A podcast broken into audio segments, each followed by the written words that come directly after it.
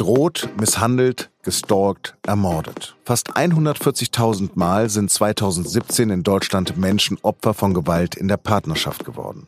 Wenn der Partner schlägt und tötet, das ist unser Thema bei Auf den Punkt, dem SZ-Nachrichten-Podcast. Und darüber spreche ich mit der SZ-Redakteurin Meredith Haaf. Es ist Dienstag, der 20. November und mein Name ist Lars Langenau.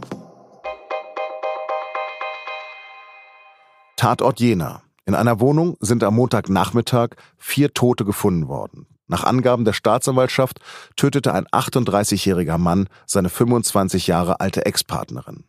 Ihr gemeinsames, erst drei Wochen altes Baby und den neuen Freund seiner Ex-Partnerin. Anschließend nahm der Täter sich selbst das Leben. Der Fall ist in seinem ganzen Ausmaß natürlich ein furchtbares Einzelschicksal.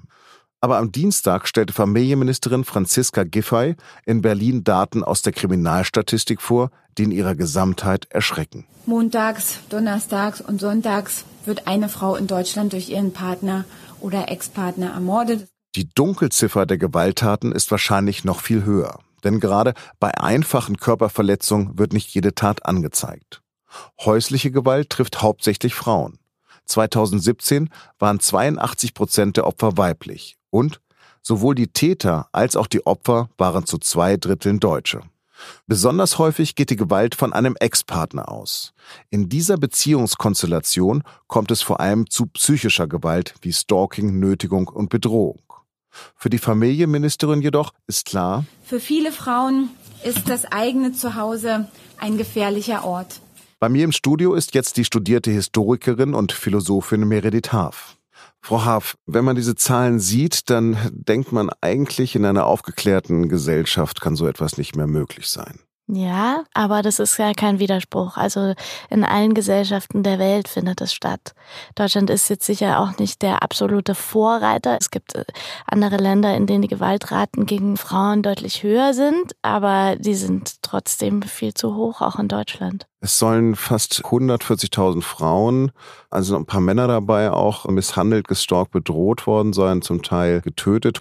Wie können die Opfer besser geschützt werden? Wenn wir jede Woche oder wenigstens jeden Monat über dieses Thema sprechen würden. Tatsächlich ist ja das Tabu bei dem Thema auch ein ganz großes Problem.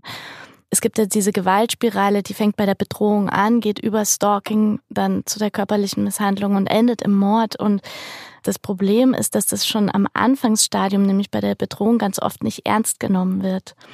Das nächste Problem ist, dass die Strafverfolgung von solchen Taten oft nicht durchgezogen wird. Und zwar, weil die Polizei zwar gerufen wird, aber wenn die Frauen dann keine eigene Strafanzeige stellen, dann wird es oft fallen gelassen.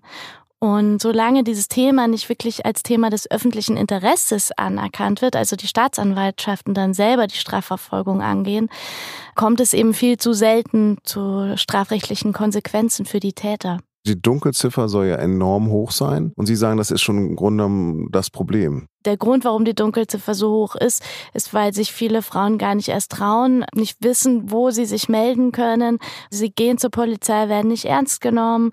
Alle politischen Schritte, die dann angekündigt werden, um irgendwie was an der Situation zu verbessern, die hinken ja immer der Realität hinterher. Also es wird immer zu wenig sein. Es ist jetzt sowieso viel zu wenig.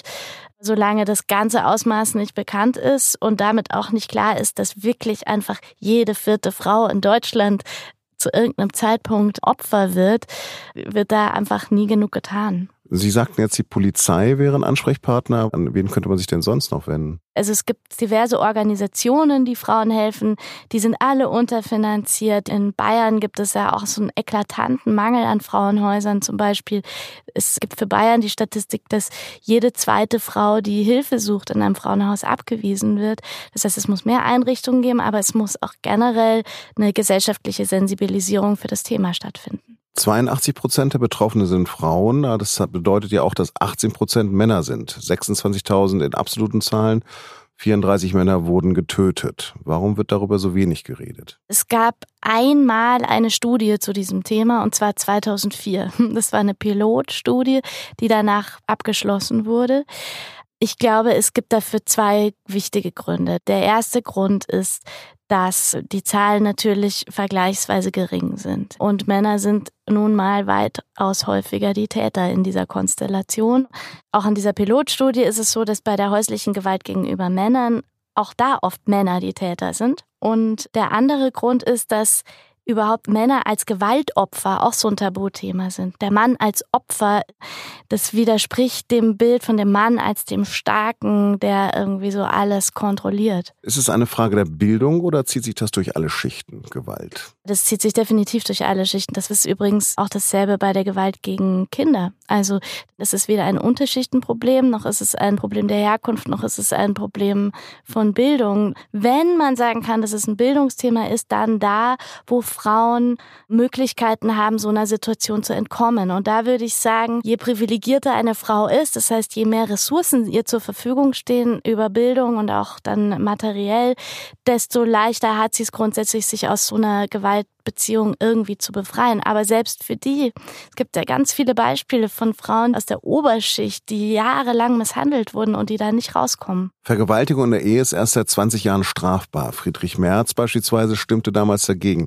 Hat sich denn gar nichts verändert gesellschaftlich? Doch, ich würde sagen, wenn jemand wie Friedrich Merz heute gegen so ein Gesetz stimmen würde, dann würde ihm das deutlich anders um die Ohren fliegen als damals. Die gesellschaftliche Sensibilisierung ist ja schon viel besser als vor 20 Jahren. Alleine, dass wir, wir hatten ja vor zwei Jahren die Reform des Sexualstrafrechts zum Beispiel. Das war ja schon ein großer Schritt. Und ich glaube, dass sich dadurch letztendlich, dass heute in allen Medien darüber berichtet wird, dass wir darüber reden, das zeigt ja auch, dass ein anderes Bewusstsein schon entsteht. Aber nichtsdestotrotz muss man sagen, an den Strukturen hat sich jetzt nicht so viel verbessert in dieser Hinsicht. Vielen Dank für das Gespräch, Frau Haaf. Gerne. Und jetzt noch drei Nachrichten, die heute wichtig sind.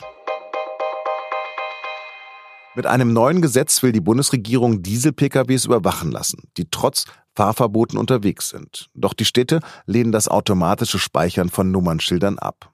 Sie halten die Massenüberwachung für viel zu teuer und warnen vor Verstößen gegen den Datenschutz.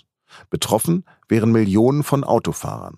Ausgelöst wird der Streit durch immer mehr Dieselfahrverbote, die in Deutschland erlassen werden. Nicht nur im britischen Unterhaus ist der Brexit-Deal, den Großbritannien und die EU ausgehandelt haben, umstritten. Auch Spanien droht jetzt damit, den Deal platzen zu lassen. Ministerpräsident Sanchez sagte, sein Land werde beim EU-Sondergipfel am kommenden Sonntag mit Nein stimmen, wenn nicht ein Passus geändert wird. Es geht dabei um Gibraltar. Die Zukunft des britischen Überseegebietes sei nur eine Angelegenheit zwischen Madrid und London. Das Territorium an der Südspitze Spaniens steht seit mehr als 300 Jahren unter britischer Souveränität. Allerdings beansprucht auch Spanien das Gebiet. Ivanka Trump, die Tochter von US-Präsident Donald Trump, soll hunderte dienstlicher E-Mails von einem privaten E-Mail-Konto verschickt haben. Wie die Washington Post berichtet, hat sie damit in vielen Fällen gegen Vorgaben des Weißen Hauses verstoßen. Genau für so ein Fehlverhalten wollte ihr Vater im Wahlkampf 2016 Außenministerin Hillary Clinton ins Gefängnis stecken lassen. Das war auf den Punkt der SZ Nachrichten Podcast. Redaktionsschluss war 16 Uhr. Übrigens arbeitet Meredith Haaf bei SZ Familie, einem Magazin zum Teilen, das Sie am Kiosk finden. Mit einem Teil für Eltern, für anspruchsvollen und unterhaltsamen Journalismus und einem herausnehmbaren, werbefreien Heft für neugierige Kinder im Vor- und Grundschulalter, inklusive Bastelideen, Witzen und Rätseln. Danke fürs Zuhören und Ihnen einen schönen Feierabend.